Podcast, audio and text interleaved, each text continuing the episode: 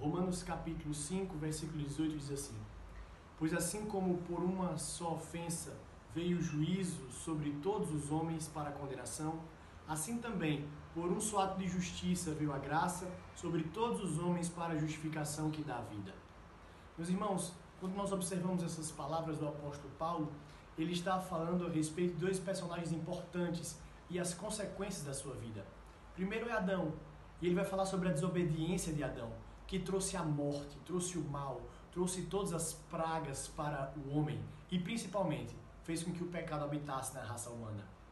Mas agora também ele vai falar de Jesus Cristo, que foi obediente, obediente a Deus, obediente à lei do Senhor, e essa obediência trouxe a vida. Por causa da morte de Jesus Cristo, o principal problema da humanidade, o principal mal que assola todo o mundo foi resolvido, que é o pecado. Mesmo que agora pragas e males venham sobre a nossa carne, nós temos a certeza que a nossa vida e a nossa alma está guardada junto a Jesus Cristo.